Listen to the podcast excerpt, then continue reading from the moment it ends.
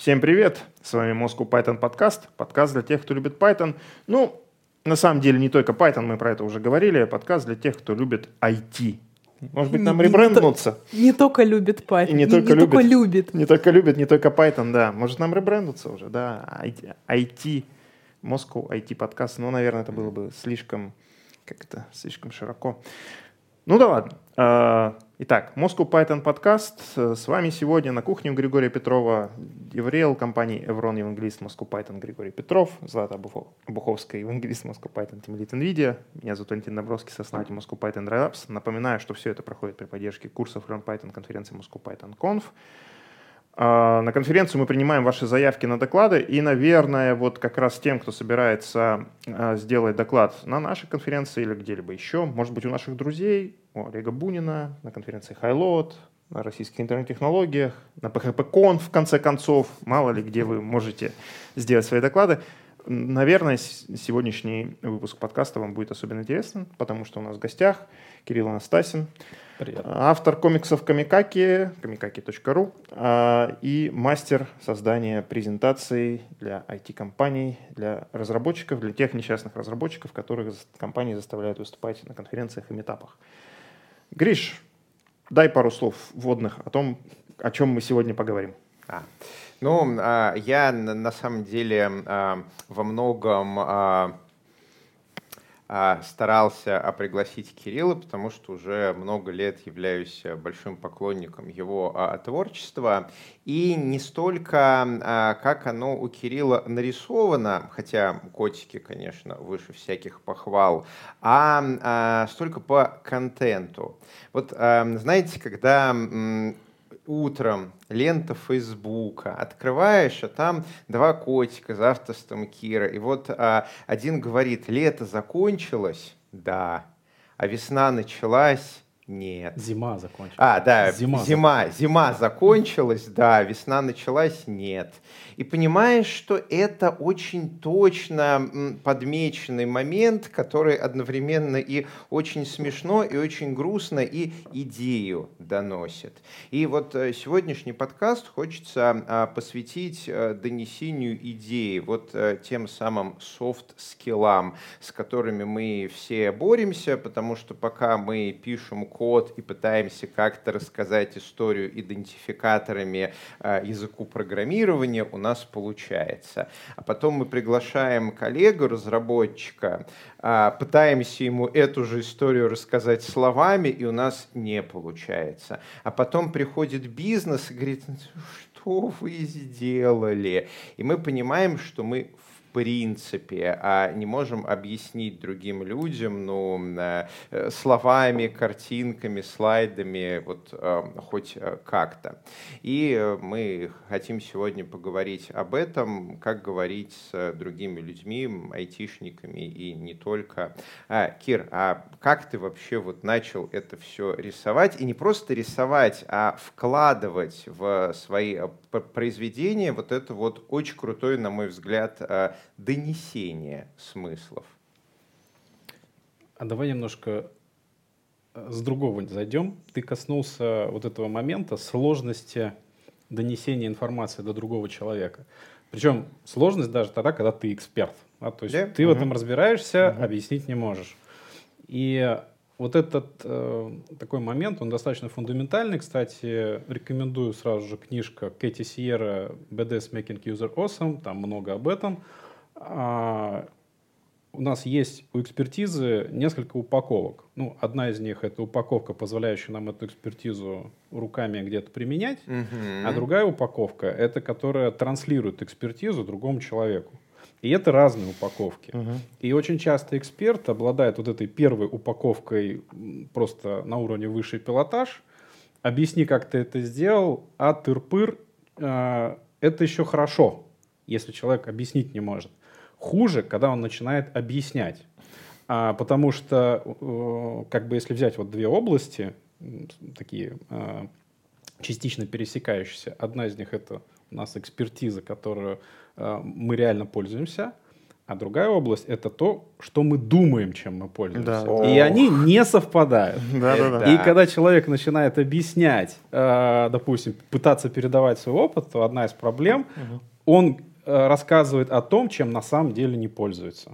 Мгм, да. А, вот это, это вот как раз э, вот это важное замечание хотел сделать по поводу того, почему мы не умеем вот это делать. И как раз важность э, такой коммуникации, ну, презентации, как вообще коммуникация в широком смысле, это то, что это процесс постоянной переупаковки своей рабочей экспертизы э, в ту форму, в которую ты ее доносишь. И а, сделать это в темном чулане в одиночку проблематично, надо об кого-то думать.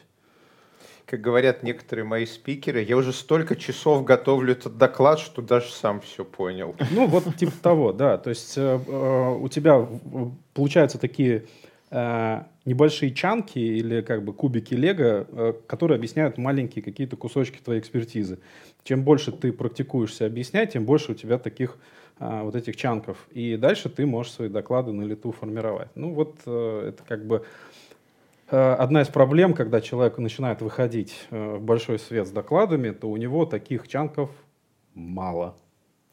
Вот, и надо как-то с этим работать. А, Отвечая на твой вопрос по поводу, как я этим начал заниматься, мне очень коротко отвечу. Мне родители не запрещали в детстве на обоих рисовать. А. Ох, у тебя Лайфхак. было интересное детство. Я не запретил своим дочерям, у меня сейчас дочерям 4 года и 6 лет, я им не запретил делать то же самое. А, Постепенно у меня даже моя мама сдалась, которая прям, ну, мне разрешала, им не разрешала уже, она как бы м, времена изменились, типа того, что... Обои стали дороже. Да, обои стали дороже, да, ремонт, все дела. А, но в итоге она сдалась и позволила в одном углу там им разрисовать. Поэтому вот с этого начинается. А, респект. То есть а, в детстве ты вот э, рисовал, рисовал, рисовал, а как ты перешел от рисования к э, текстам? Откуда, э, А изначально- откуда ты все это берешь? Э, Мне, мне почему-то всегда нравилось рисовать именно карикатуры. То есть э, у меня любимыми... Ну, дет- м, детство у меня советское, да, то есть... э, э, и, соответственно, у меня там что были Мурзилки, но очень любил журнал э, Крокодил, вот это вот Помню все. То такой. есть э, э, каждую газету, которую родители притаскивали домой, или там в почтовом ящике обнаруживалась, я э, перелистывал в поисках карикатур, обязательно находил какие-то карикатуры, ну, естественно, Кукрыниксы, Битструп, вот это все, то есть Мгм. это вот э, источники. А, Конечно, мне где-то там э, нравилось в детстве рисовать и а пейзажи. Натюрморты никогда не нравилось рисовать. У меня поэтому э, по рисованию в школе была единица твердая всегда. Да ладно. Да. Мне ре- ре- регулярно ставили единицу, потому что училка доставала из подсобки эти пыльные, Шары, ободранные, вос- вос- восковые какие-то фрукты, фрукты. а, Мгм. клала и говорила, что их надо срисовать. Я сидел и рисовал, например, машину, каких-нибудь там каратистов Брюса Ли, которые дерутся. Эм, Училка брала мой рисунок, ставила мне единицу, родители школы, и вот это все. Вот. А, но возвращаясь Да. вот как раз, у меня интерес был а, именно такого карикатурного плана, то есть мне нравилось, э, нравились комиксы, нравились карикатуры, и э, нравилось самому смеяться, и хотелось, чтобы смеялись другие. А, У меня вот это вот как желание поделиться, оно как-то вот из детства, да, то есть э, нашел классную карикатуру, хочется ее всем показать, чтобы все поржали, да, вот, классно вот, же. вот это вот, да. Тогда не было соцсетей, ну вот э, там пап, мам, смотрите, или там где-то еще кому-то, не знаю, во дворе показал, смотрите, ржак какая. И вот я когда рисовал, у меня тоже была задача показать человеку этот рисунок, и когда я показывал человеку свой рисунок, я смотрел ему в лицо. А, И я смотрел на его реакцию. Э, Я смотрел, понимает он, не понимает, ржет до слез или просто улыбается. И вот этот процесс у меня, он шел и с детства через там, годы и годы. Сбор обратной связи такой, ну, Да, неосо- да, неосознанно. Э, Я не понимал тогда, да, что обучаю свою нейроночку, Да, да, но вот этот процесс, он просто был, и А, в школе э, обязательно там какие-нибудь вырванные страницы из тетради на скучном уроке. У меня нелицензионная версия русского языка ровно по этой причине установлена. Вот я, а, у меня конфликт был с, с училкой русского языка уже, когда я в Москву приехал, в московской школе. Я вообще 8 школ поменял. Oh. А, и, ну, родители военные, кочевая жизнь. Вот. И у меня просто с училкой русского языка был конфликт, поэтому русский язык я вообще не изучал. А, но он сидел на этих уроках, рисовал, выдергивал листочки с, э, с тетради с рисунком и пускал под партой.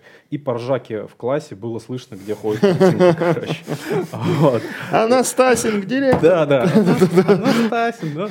Вот. И у меня как бы э, в этом плане именно э, шло такая вот как бы Э, история с постоянным получением обратной связи. У меня даже такой был период, когда ну вот только-только стали появляться какие-то компьютерные игры, но они были вот прям вот, ну, почти недоступны. Были э, моменты, когда у кого-то что-то появлялось, и там, всем классом могли собраться на квартире, просто вот ты сидишь и смотришь, как кто-то в компьютерную игру играет, потому что это вот за счастье было посмотреть, да, как оно вообще работает. Мне в этом плане немножко больше повезло, меня отец таскал Э, уже программировать, и там и игры тоже были, на, э, у него был доступ э, к некоторым ресурсам. Вот. Но вот это редкость была. И мы тоже так с ребятами рисовали игры в тетрадках. Mm-hmm. То есть, допустим, ты берешь, заранее рисуешь квест, там какую-то карту, mm-hmm. какие-то, может быть, пещеры с препятствиями. И дальше вот э, там твой одноклассник рисует человечка, который идет по этой всей истории. Ты говоришь, а, вот тут монстр выскакивает, смотри. И, там... А, а вы анимашки не рисовали в? А, безусловно. Я вот да, э, да, тоже, да. тоже увлекал. У меня руки ниоткуда, но рисовать вот этих человечков, которые там какие-то карате там делают. Да, и да. вот, соответственно, mm-hmm. вот это вот э, рисованные истории, в том числе даже вот как сценарий игр, mm-hmm. они вот с детства, да. Вот я задумался об этом, кстати, тоже, ты знаешь, вот эти вот самые флешбеки у меня тоже вызвались. Э, детство действительно такая пора, но, во-первых, у тебя много фантазии вот это, и хочется ее там как-то переложить, какие-то анимашки нарисовать. Сегодня я бы, наверное, сложно было бы придумать какой-то сценарий для такого мультика в кавычках. А про Битструпа интересно, что ты упомянул. Я-то человек не, не, не советского детства, но постсоветского детства, начала 90-х. Я помню, что у нас в кабинете английского была большая вот такенная книжи, книжище карикатур Битструпа, и мы перед уроками английского всегда ее брали и так это листали, смотрели, смеялись. Злат. Да. Ты так да. же, как и а. А, Кир, а, бывшая яндексоид. Вас ведь так правильно еще называют, одна, да? Еще одна деталь биографии, да. Вот, вот ты в Яндексе я без всякого offense. А вот ты в Яндексе... бывшими не бывают. Я, да, я понимаю, вы после записи подкаста оба пойдете на тусу бывших яндексоидов, все мы вас знаем. Вот а чем ты занималась в Яндексе? Ну, это сложно. Я была младшим дата-сайентистом, но это было 12 лет назад. Вот. 12 а, лет назад ты писала в Яндексе на Python код. А, Кир, а чем ты много лет назад занимался в Яндексе? Я, наверное, очень старый, поэтому для меня это не воспринимается как много лет назад. А для меня много лет назад это где-то 2000 А, ну, пять. Э, э, да, еще пять лет назад да. всего лишь. А, из Яндекса я ушел в шестнадцатом году, пришел э, в, получается, десятом, в конце десятого. Сначала, ну, я, я пришел а, как продукт погоды, потом там еще некоторые были задачи. И э, в какой-то момент просто мне все это надоело. Я стал э, рыскать, куда из Яндекса уйти, потому что э, ну, это вообще отдельная история, как бы, может, когда-нибудь в мемуарах опишу. А в этот момент Саша Лариновский, он занимался Турцией в тот период, нуждался в человеке, который ему поможет. Позвонил мне говорит, слушай, Кирилл, надо Арка... Аркадию э, сделать презентацию. Э, типа там послезавтра утром он там выступает э, в Турции. Ну, а Яндекс Турцию тогда вышел, да, соответственно, нужно было там где-то показать себя. Э, я говорю, да, давай, сделаем. И вот мы где-то, получается, один день и две ночи с Аркадием там в скайпе, в почте все это обсуждали, а, решали. Он уже туда в Турцию на второй день улетел, там созванивались, переписывались. И э, я не очень помогал ему именно со структурой рассказа э, в тот период. Я ему скорее с оформлением помогал, но как бы это все было очень чутко, то есть в таком в диалоге. Э, и он выступил. Э, когда он выступал, э, мне скинули ссылку на трансляцию. Я практически вот ничком сжался, лег под стол, потому что оказалось, это стадионная конференция покруче Амаконф. А, турки умеют делать с пафосом. Короче, это стадион, гигантская вращающаяся сцена. Вот, вот представьте сцену Амаконф, но она только вращается. И она поворачивается, там уже Ну, новый спикер стоит. э, в Олимпийском так выступали Мьюз. Вот, они на вращающейся сцене были. А, ну, в общем, вот я понял. Волош был как Muse. Волош, да. А, И когда я увидел трансляцию, я такой, а, все, капец. Слава богу, в трансляцию слайды не показывали. Мне бы сейчас за них было стыдно. Ну вот э, Арка- Аркадий вернулся, ему понравилось со мной работать. Но мне нравится, извините, вот этот э, стиль. Нам надо тут за пару дней презентацию сделать. Это нормально. Ну, а что такое? Нет, ну ладно, окей. Бывает. Окей. Э, Это, кстати, нормально. Э, Презентацию можно и за полчаса сделать. Просто обычно... э, Я вот, кстати, Ну, я обычно так делаю. Недавно, Но недавно, я, правда, ее делаю очень, очень грубо, на коленке. Да. Мгм. недавно на YouTube ролик как раз об этом выложил. Э, Одна из проблем, в том числе начинающих дизайнеров, которые, ну, не, не обязательно начинающие. Дело в том, что вот эта специализация, дизайнер презентации, она очень узкая, и очень много, мало людей, которые прям вот посвятили себя этой профессии. В основном дизайнеры, которые делают слайды, это прибегающие дизайнеры, и для многих из них это даже унизительная работа. Я дизайнер интерфейсов, что вы меня тут какие-то презентации заставляете делать? Прям вот они вот сверху вниз смотрят. Зато как круто. Я дизайнер презентации, что вы мне задали? Если это Да, обратно. да, можно и обратно сказать. А, и они, они просто не очень понимают и продукт, который создают, но это вообще отдельный разговор. А, Второе, это то, что не очень, у них не отработанные кейсы, как это делать. И э, это касается, и опять же, спикеров часто. То есть человек э, может накидать себе идеи, там, э, вот сколько слайдов я хочу нарисовать, и начинает рисовать обычно с первого к последнему. Э, Где-то в середине у него заканчивается время, последние слайды идут фигня, а, там, ну, котик, гифка, там еще что-то, чтобы что-то было. И вот, э, вот так вот этот процесс строится. А если подходить по методу прогрессивного JPEG, то ты как бы выхватил главную идею. Ты выставить можешь с одним слайдом, но который отражает суть твоего выступления. Больше времени нарисовал два слайда, еще больше времени нарисовал пять слайдов. А, Как бы, то есть ты идешь от важности э, к количеству, а не от первого к последнему. Ну, Ох, одно из лучших выступлений Ильи э, Ле- Лебедева, который сейчас э, в соседней комнате ждет автопати, он выступил с четырьмя слайдами. Вот у него была, был очень э, хорошее программирование, получасовой рассказ. Там было четыре слайда, на них были обложки четырех разных книг. По-моему, Я- на нашей конференции про обучение программированию. Да. Я на самом деле мечтаю когда-нибудь сделать технический доклад, где все слайды, чтобы у меня были котики, чтобы их было немного, вот просто немного разных котиков, которые бы иллюстрировали какие-нибудь концепции, а все остальное я сделаю голосом. Но я пока еще морально не готов. Я, я наконец-то, Лариновскому недавно сделал. Ты видел его слайды? Нет, а это э, какое где выступление? Он выступал э, перед предпринимателями где-то в глубине России. А, И э, ну, периодически он обращается ко мне, чтобы я ему помог со структурой, ему комфортно об меня думать. А, Вот мы с ним там как бы некую концепцию слепили, он придумал, как в итоге он выступит, и дальше у нас было очень мало времени на то, чтобы нарисовать, а я в этот момент как раз э, допиливал учебный курс по э, созданию мастер-слайдов. И у меня в качестве материала были просто вот именно коты, потому что я решил фаново это сделать. То есть не занудные такие шаблоны делать, а веселые. Я говорю, не хочешь? Говорит, давай. Продал, продал. И выступ...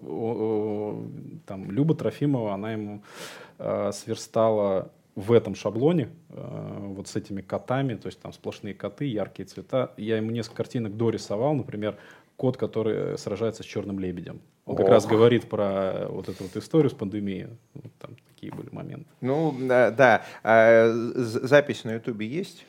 Не знаю. Я э, текст его выступления разместил у себя на сайте, на Камикаке.ру есть, у него в Фейсбуке есть, но у меня на сайт я вставил слайды. А, там есть слайды, все. Мы тогда под э, этим подкастом э, дадим ссылку, чтобы вы тоже могли. Но не факт, заценить. что мы это не забудем. Если Ребят, мы это забудем, напомните. Ну, все-таки вот да, про да. практические советы наших слушателей, про которых вот вы тут разговариваете, я сижу про них думаю. А как вот обычному человеку, у которого средний уровень там опыта выступления, а, вывести вот свои слайды на какой-то такой уровень, когда там четыре картинки и все классно, потому что кажется, что чтобы придумать такую картинку, вот ее нужно придумывать про запас. То есть ты ходишь, а, придумываешь какие-то вот идеи, где ты их записываешь, зарисовываешь, а, не знаю, а потом они накапливаются, бац, и у тебя четыре слайда. Как вот это происходит у опытных художников? Да ты все рассказал.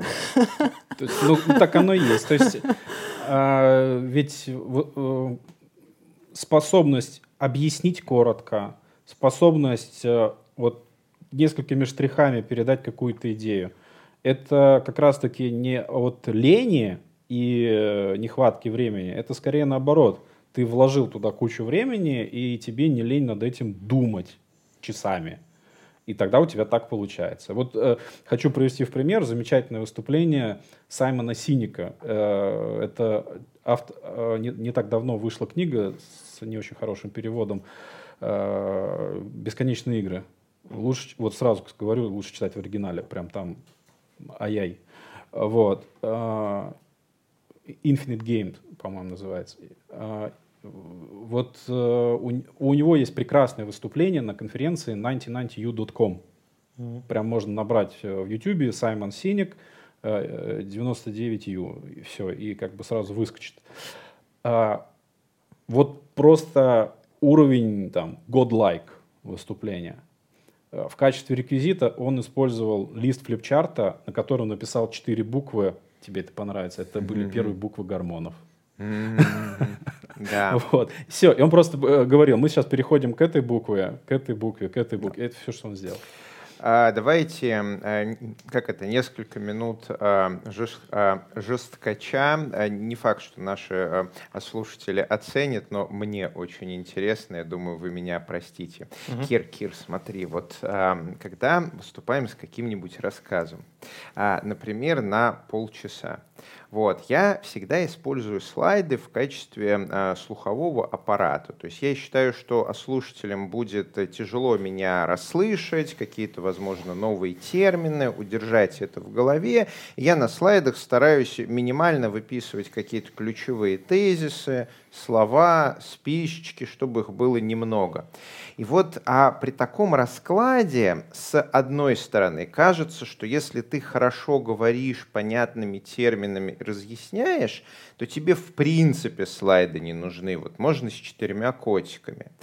А с другой стороны, как нейрофизиолог-любитель, я очень боюсь за емкость рабочей памяти. Вот смотри, вот получасовой рассказ – вот даже если я рассказываю все максимально простыми словами, стараюсь не использовать спецтермины, если использовать, то как-то там их а, а, пояснять, вот полчаса, они же к концу забудут, о чем я начинал говорить. Или нет? Вот э, по твоему опыту, вот э, слайды, а должны ли они вот выступать каким-то там, не знаю, а, фундаментом, который позволяет людям не забыть о том, с чего доклад начался? Или это такое, можно полчаса рассказывать историю, никто ничего не забудет, если правильно ее рассказать? Вот здесь ключевое все-таки сама история, как ты ее построил. Слайды могут помочь какими-то яркими визуальными образами запечатлить какие-то картинки. В твоем случае с тезисами э, скорее нет. Да? То есть тезисы, ты можешь просто, например, человеку кинуть ссылку на список всех твоих тезисов, outline некий, и уже хорошо будет. Да? То есть э, в твоем случае это так. А, что может помочь запомнить, это вот реально какой-то яркий образ, такой мем, э, ну не в, не в том смысле, что надо вставлять в свои слайды мемы, чтобы люди запомнили. Угу. Потому что если ты просто от балды вставил ждуна, то как бы, ну, оно не очень. А, именно когда слайд содержит такую визуализацию, которая внутрь себя упаковывает мысль. И человек, запомнив эту визуализацию, автоматически и мысль э, архивирует свою голову. Э, такое может способствовать. Еще хорошо э, юмор позволяет воспроизводить какие-то мысли ключевые, потому что юмор люди э, офигенно запоминают. Да. Вот это прям супер. Соответственно, если какая-то классная мысль завернута в шутку, она разойдется. Но э, это как бы, если говорить про отдельные мысли. А если говорить все-таки про запоминание твоего доклада в целом, то что я думаю? А, во-первых, всякие разговоры про вышлите, вышлите слайды, а, там хочу конспект, еще что-то. А, не про наше современное общество, потому что никто не переслушивает диктофонные записи, никто два раза не пересматривает какие-то ютубные ролики, никто а, не пользуется конспектами, а если складывают куда-то себе конспекты, Никогда их не читают. да, это как вот э, белка с памятью рыбки Дори. Э, да, скла- сл- сложила везде орешки, на душе спокойно, но я не помню где. Fear of missing out. А Да, слайды будут, а я смогу Да, посмотреть да, да. записи. То есть... Это, это для чего нужно? Э, Это вот как раз э, э, может способствовать вот чему. Это когда у тебя слайды содержат какой-то подробный конспект, и вот человек видит это, на мой взгляд, я сейчас гипотезу выдвигаю, Мгм. да, то есть у меня нет, нет никаких исследований на этот счет. А, Мне кажется, что в этом случае э, человек получает индульгенцию отвлечься. О, Классный слайд. А слайды будут? А запись будут? А, все. Facebook, там другие рабочие процессы, все. И э, это же стандартно, вот, допустим, проводишь какое-то занятие, Мгм. или там говоришь, я сейчас live какой-то проведу, и э, тебе там пишут, ой, а запись будут, будет? Вот ответишь сразу же, будет запись. Я- Явка в два раза меньше сразу просто хлоп, Вот потому что запись же будет. Ты только что сломал мой мир. Я всегда думал, что то, что я в начале рассказа говорю, что, знаете, я подготовился. Ссылка на мои слайды коротенькая, вот она внизу всех слайдов, что это я людям помогаю, их как бы успокаиваю, они прекращают нервничать, что э, там у них никогда не будет этих слайдов, они комфортно могут меня слушать. А вместо этого они, соответственно, комфортно могут там сидеть в телефонах и вообще страдать фигней. Ну, я выдвинул гипотезу. это гипотеза, А, на, са- на самом деле, э, слай- э, ну, делиться нужно не, тол- не столько слайдами, сколько все-таки вот что. Э, Я противник того, чтобы ты вот именно слайды забрасывал, потому что э, это приводит к нескольким проблемам. Первая проблема, если ты в голове держишь, что эти слайды будут рассылаться, ты делаешь их так, чтобы их можно было читать. О, да. Это, не те слайды, с которыми на- удобно Да. выступать. Это разные вообще Да. продукты.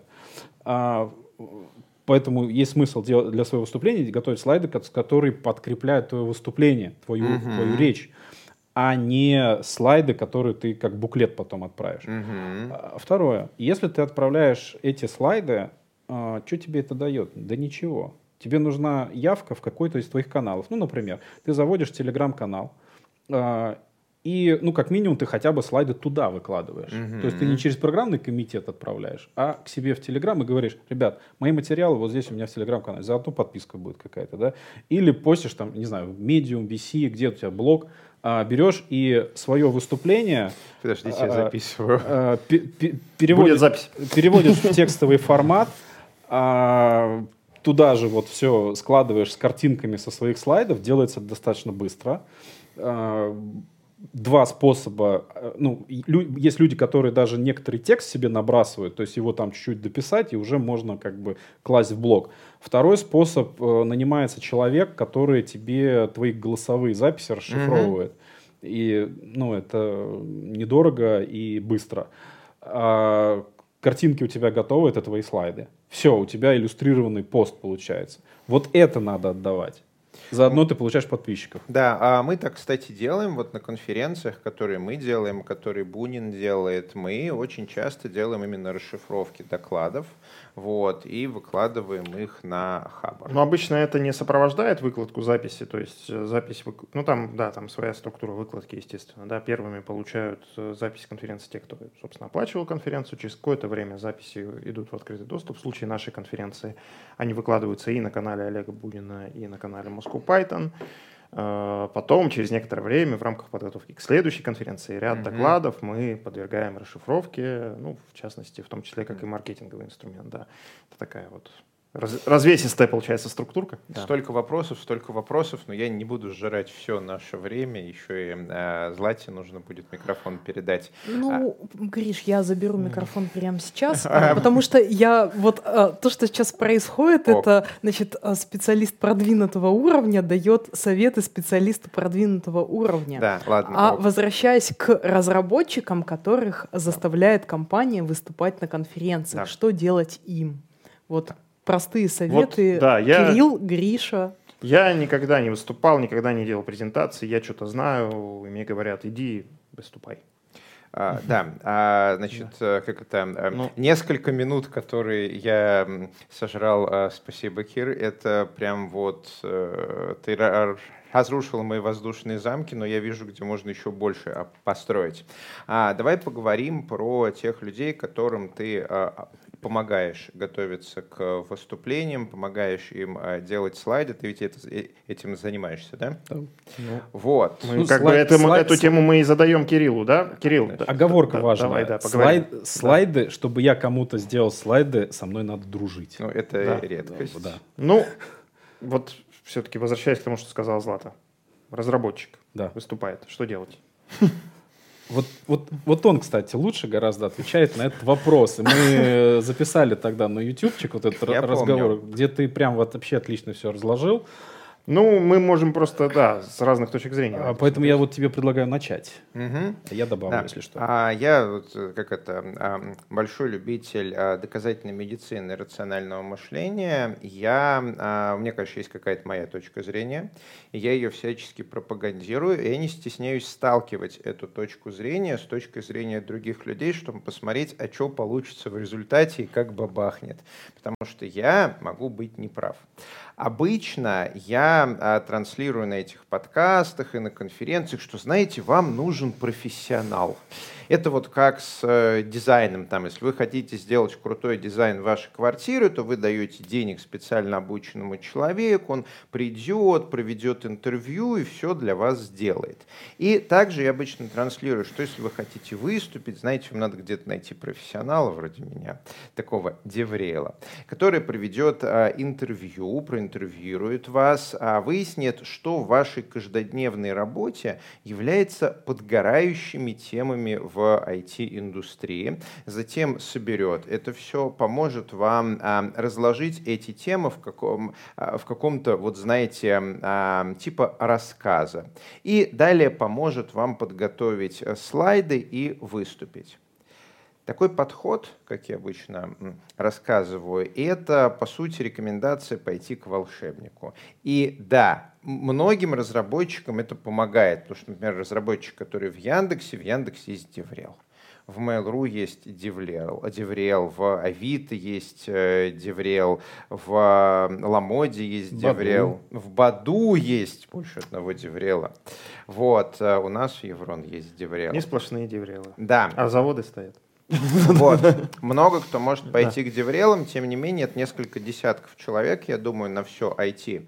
И а, многие наши слушатели, которые хотят выступать на каких-то конференциях, внутренних метапах, они не могут пойти к кому-то, а, кто вот их проинтервьюирует, выделит какие-то боли, а, разложит историю, поможет сделать слайды.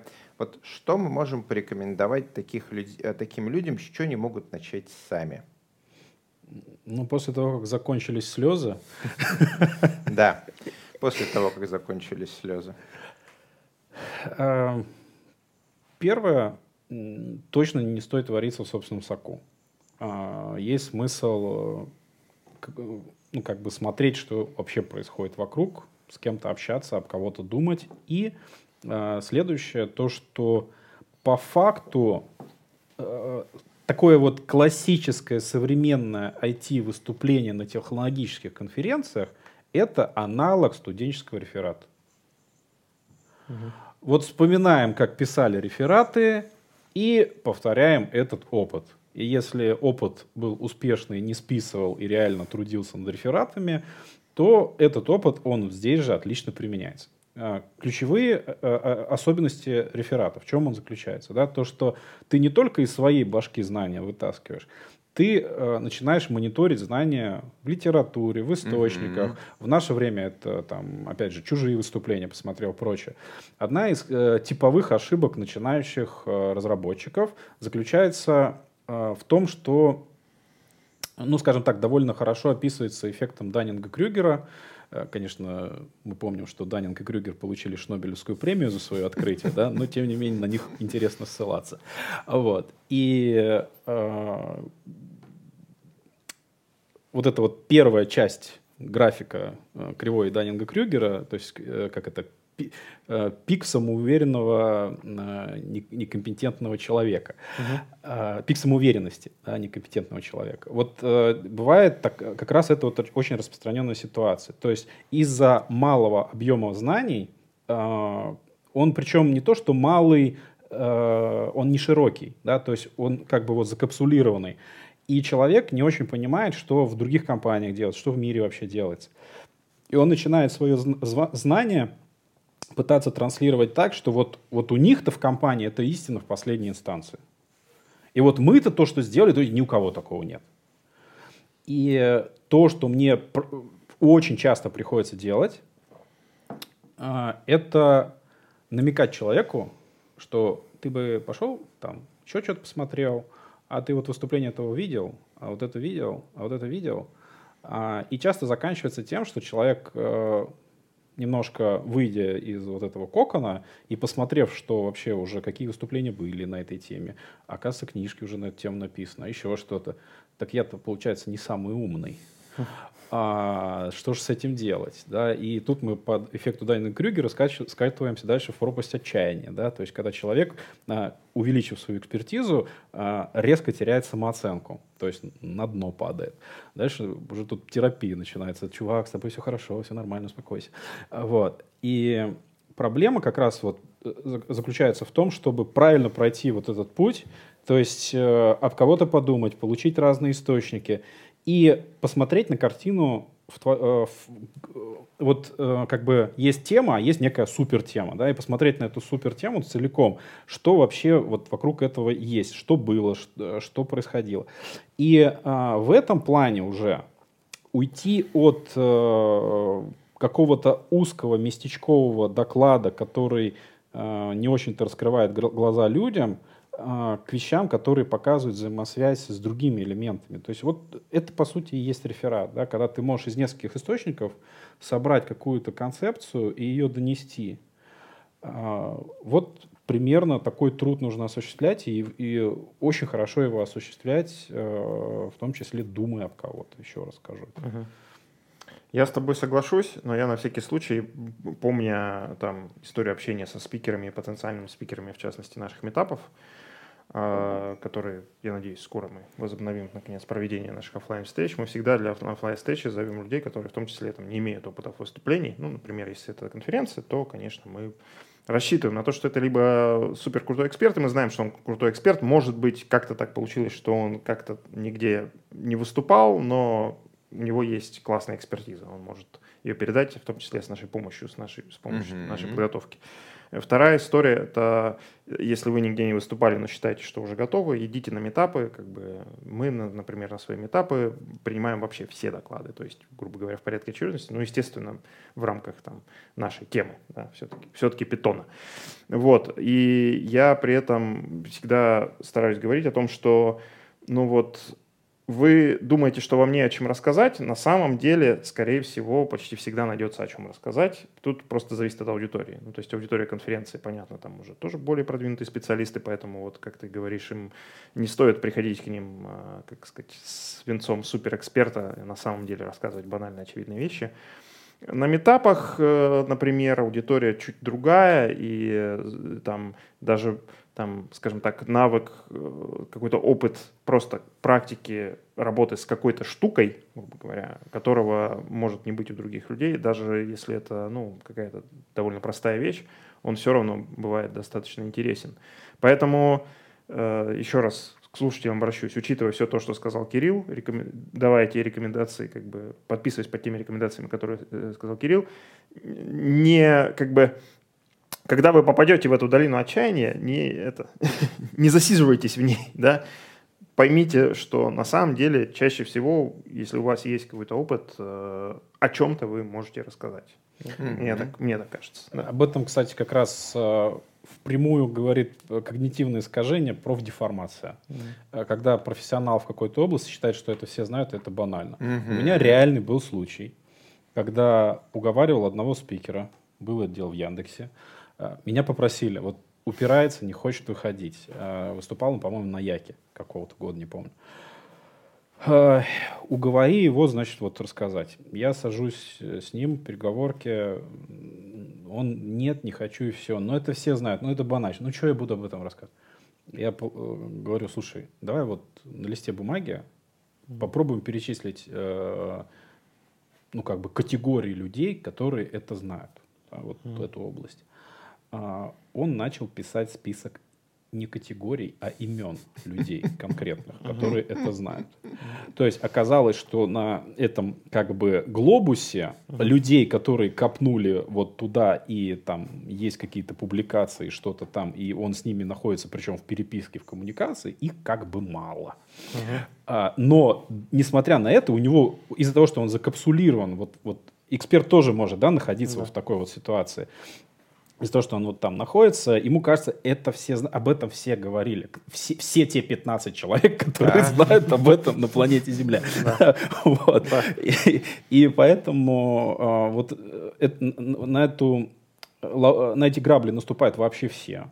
А, то есть это когда ты эксперт, и ты думаешь, что это знают все, и мне не о чем рассказать, значит, с тобой все в порядке.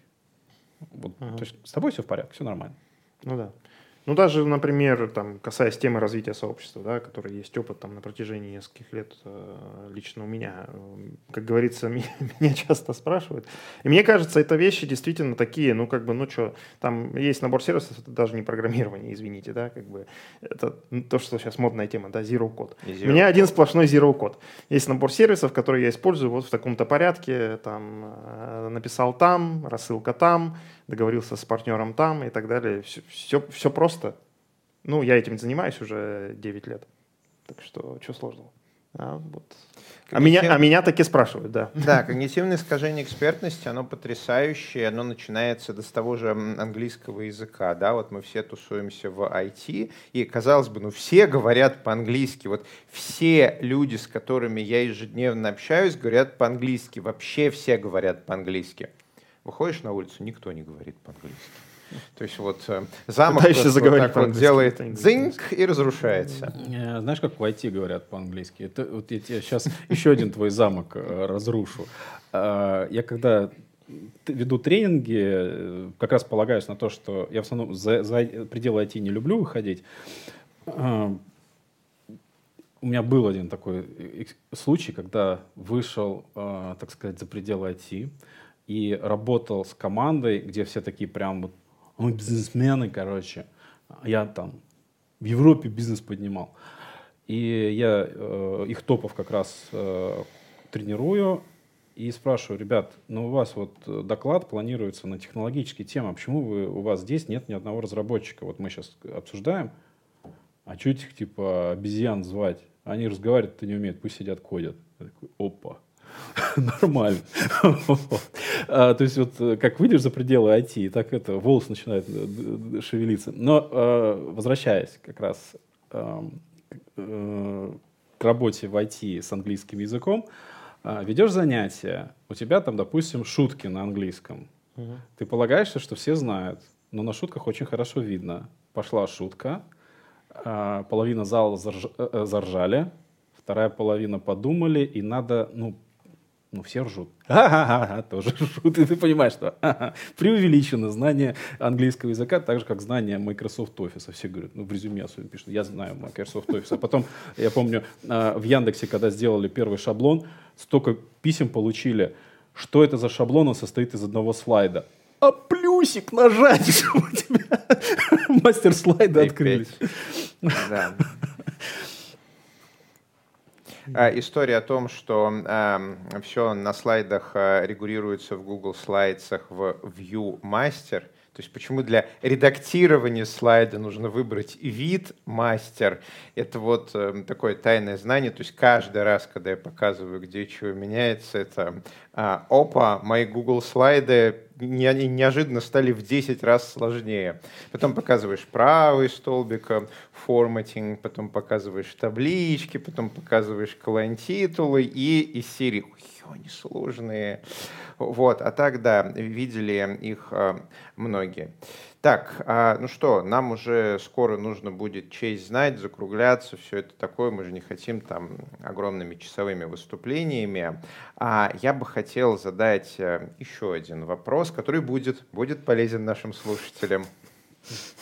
А последние годы часто, когда я делаю слайды, а, и особо не заморачиваюсь с дизайном, из серии «давайте сделаем минимум для какого-нибудь внутреннего выступления».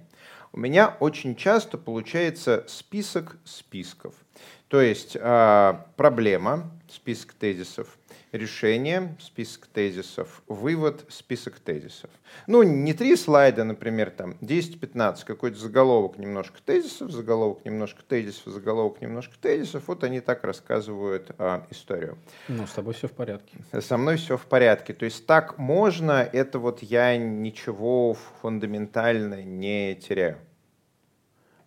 У тебя, э, просто, просто смотри, у тебя слайды является инструментом, отображающим твою внутреннюю кухню. Да. да, да. А с внутренней кухней у тебя все в порядке. То есть у тебя хороший тезисный план. Тезисный все в порядке. Ты по нему движешься.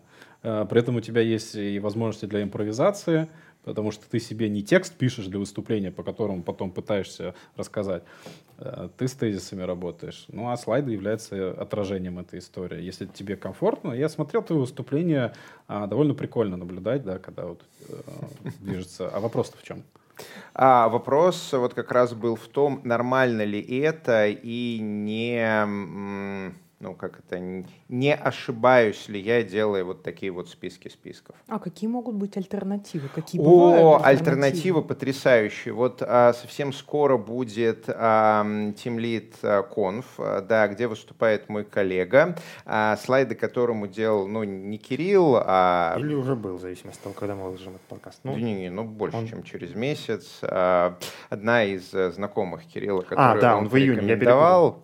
Вот, ну, и там а, мы загрузили в нее список списков, вот, а на выходе мы получили вот те же слайды, только там списки исчезли.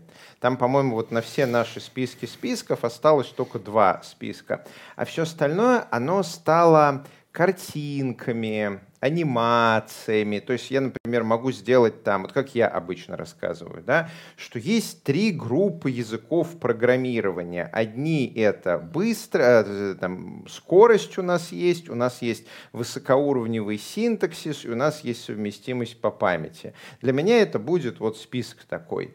А дизайнер, который делает слайды, он, например, разделит экран на три части или нарисует там а, облака, гору и воду и раскроет это а, последовательно. То есть они как идея список сохраняется, но его вот э, визуальная представление, а, каждый слайд новый, на каждый слайд смотришь, и вау, там вот на них что-то происходит, какие-то картинки, что-то куда-то ползет, что-то откуда появляется. А, очень интересно смотреть. Так что альтернатива, она есть, просто Конечно. дорого. А э, я, я даже больше скажу, сейчас инструментально еще прекрасная альтернатива появляется. Вот есть такая э, фраза такая pitch deck. Pitch deck. Uh-huh. Вот я бы э, сейчас в качестве тренда заявил mm-hmm. Pitch Canvas. Mm-hmm. А, а, есть инструменты Мира, Миро, да, uh-huh. есть э, всякие рисовальные инструменты, бесплатные, доступные всем э, Microsoft OneNote, в котором можно прекрасный Pitch Canvas сделать. Что такое Pitch Canvas, в отличие от слайдов? Это некая условно безразмерная поляна, на которой ты раскладываешь в некие группы э, вот все, что у тебя, ну, грубо говоря, это мудборд, но только упорядоченный. Угу. И, и задизайненный так, чтобы, когда ты какие-то куски показываешь, они прям отражали твой рассказ. И для опытных спикеров лучше двигаться в сторону canvas. Э, почему? Особ, ну, особенно для длинных рассказов, для, того, того, э, для людей, которые любят импровизировать, э, потому что ты можешь гибко переходить из одной области в другую, в том числе, когда отвечаешь на вопросы, дискутируешь. То есть у тебя есть какое-то ядро информации на этом pitch canvas е, при этом у тебя могут быть за полями еще куча всего. Mm-hmm. Mm-hmm. А, и с этим очень удобно работать еще к тому же, потому что ты работаешь с одним документом, который одновременно и рабочий, и выступательный. Угу. Просто ты не обязан все показывать, что на нем есть. Но это, грубо говоря, условно безразмерный холст, на котором разложены информационные блоки.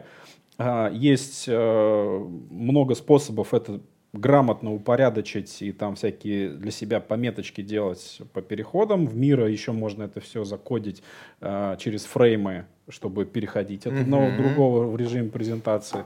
Вот. И, соответственно, вот на эту сторону как раз и смысл обратить внимание. Теперь вот, что касается визуализации. Я бы, вот вспоминая опять же твой вот этот тезисный план, а, который ты отражаешь на слайдах, он чем интересен? А, он отображает, он подчеркивает э, мысли, которые ты говоришь, да, то есть он как бы раз, раз, раз держит фокус внимания и поддерживает mm-hmm. эти мысли. А, при этом он все-таки их не раскрывает, раскрываешь их ты голосом. Конечно. А вот есть обратная ситуация, когда э, спикер, грубо говоря, начинает э, рисовать фигуры э, руками в воздухе, это как раз признак, ему здесь слайда не хватает. Э, есть много вопросов, которые проще показать, чем голосом объяснять. Uh-huh. Я не знаю, там, устройство реактивного двигателя. Uh-huh. Ну, у него там это, вот туда, ну, словами будешь долго объяснять. А, вот, допустим, у нас оператор тут сидит, вот схема его подключения. О, ну, да. как бы вот э, голосом будешь долго объяснять, а нарисовать, э, показ... Э, нарисовать на слайде схему подключения, подключения и показать фотки девайсов, как бы оно сильно быстрее экономит. Соответственно, вот а, есть смысл приоритет отдавать тем визуальным элементам, которые сокращают время объяснения. Вот если благодаря этим визуальным компонентам ты сократил время, нервы, увеличил понятность, они точно нужны. Uh-huh. А вот просто там напихать котиков, э, перечислить буллеты, ну это как бы нужно уже скорее конкретно смотреть. Ох.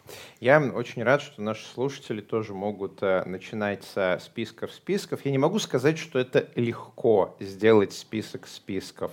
Вот. Легко это просто скопипастить на слайды какие-то рандомные огромные куски текста, картинки, сказать, вот наши слайды, э, и как-то развернуться спиной к залу и начать их э, зачитывать. Ну, это прям такой совсем low, low level.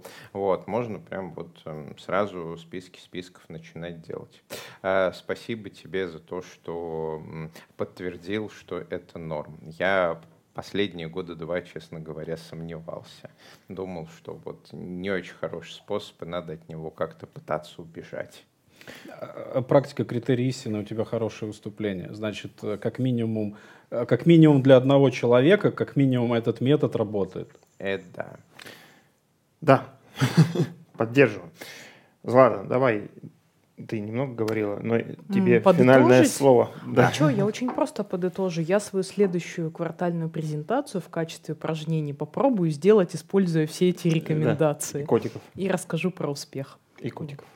Котиков могу нарисовать. С котиками не все так просто. То есть они же не просто так эти котики, а, а это вообще отдельная история. Это можно еще тут час рассказывать, но если коротко, а, слайды, которые содержат вот а, такие в том числе юмористические компоненты, это как бы э, история к истории. Они там, то есть ты додумываешь историю. Это сложный достаточно кейс. То есть, э, когда ты э, раз, разложил все на тезисы и это рассказываешь, это одно. А если, допустим, я возьмусь тебе это упаковывать в картинки, что я, какую работу я буду делать? Я буду внимательно слушать э, Гришу, задам ему 100-500 вопросов, э, копну в глубину, посмотрю в сторону, и потом увижу, что, ага, вот такая вот дополнительная история, она круто поддерживает то, что он здесь говорит. То есть я как бы создам визуальную историю, которая будет являться параллельным рассказом к его основному рассказу. И, и поэтому там эти котики или не котики, неважно кто, будут жить и хорошо работать, потому что туда э, куча э, всего вложено. А просто вставить гифку с котиком, простите, нет. Ну да, я понимаю, это что-то, ну, у меня это так в голове, э, по крайней мере, отражается как некие эмоциональные акценты. Да, то есть есть список тезисов, а вот здесь в каких-то местах я- Смысловой в первую очередь. смысловой, но который, почему мы запоминаем юмор, вот ты говоришь, да, ну потому что это эмоция, как бы, да, то есть смысл с подчеркнутой эмоцией, который как бы лучше запоминается. Да. А, Кстати, вот э, комьюнити Python, поскольку вы же с графиками любите работать, это же Да, Python, да? Конечно. Ну, там В том числе, да. Machine Learning, Да, да, да, Data да, да. Science, графан. У нас это все легко получается. Да, отлично. А потом вот эти вот все графики оказываются на слайдах. А, совет. Там, где можно обойтись одной цифрой, обходитесь одной цифрой. Референс. а, слайды с выступления Германа Оскаровича Грефа, а, годовые итоги Сб- Сбера 2018 года. Для меня это вот один из эталонов. Я не знаю, э, что за ребята делали, они сделали офигенно. То есть основ- основные мысли передаются одной цифрой. И если где-то там вставляется график, то он настолько вот самую суть передает. Ну, понятно, линейно, Да. то есть график в духе была точка А, там было Да, мало, да, стала да. точка Б, стало много. да, условно говоря. суть, суть. Спасибо, спасибо большое, Кирилл, за то, что пришел к нам в гости, за то, что рассказал много интересного и полезного. Вот Злата уже для себя. Я вдохновилась прям. Вместо Я тоже. скучной квартальной презентации я наконец-то сделаю что-нибудь креативное. Спасибо всем, кто нас э, слушал и смотрел. С вами был Moscow Python подкаст. Э, все это снималось на кухне у Григория Петрова при поддержке конференции Moscow Python Conf и курсов Learn Python. Ссылочки на них в описании. С вами были Григорий Петров, евангелист Moscow Python, доверил компании Врон, Злата Буховская, Team Lead, NVIDIA, евангелист Moscow Python, Кирилл Анастасин, э, экс-яндексоид, хотя бывших яндексоидов не бывает, как мы только что выяснили, мастер презентаций, автор комиксов Комикаки. Заходите на его сайт комикаки.ру, смотрите комиксы, читайте полезный блог и всякое такое. Меня зовут Валентин Домбровский, сооснователь Moscow Python и Dry Labs. Ставьте лайки, пишите комментарии, подписывайтесь на наш канал. Здесь говорят про Python.